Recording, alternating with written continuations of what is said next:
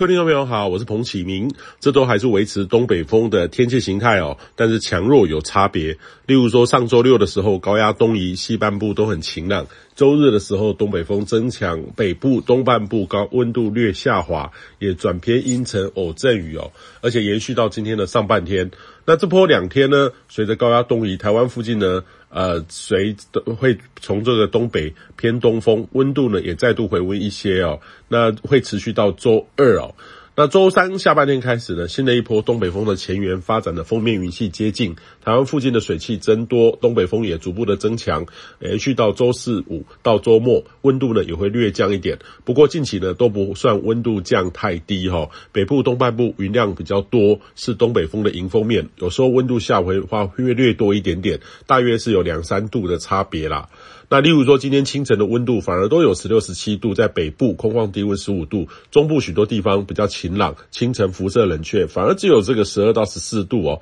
呃，空旷低温十一度，但是北部白天回温是很有限的，才大概约二十度的上下，中南部呢可以到二十四到二十七度，台湾南北的落差是相当的大。如果快速南北那移动的话，哈，呃，衣服的装扮调整要多注意一下。那到这个周末，北部东半部低温会下滑到下看十四到十五度，会略下滑一些。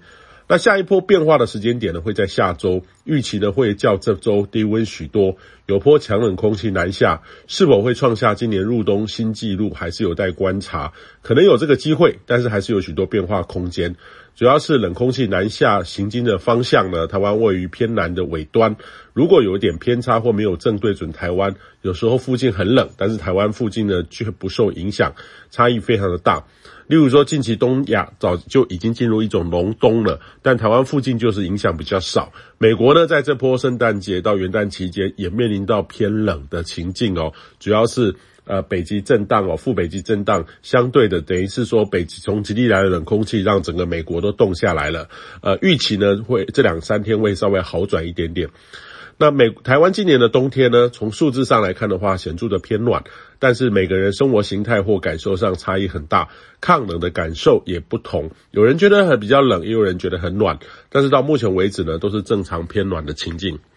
以上气象由天地风险彭启明提供。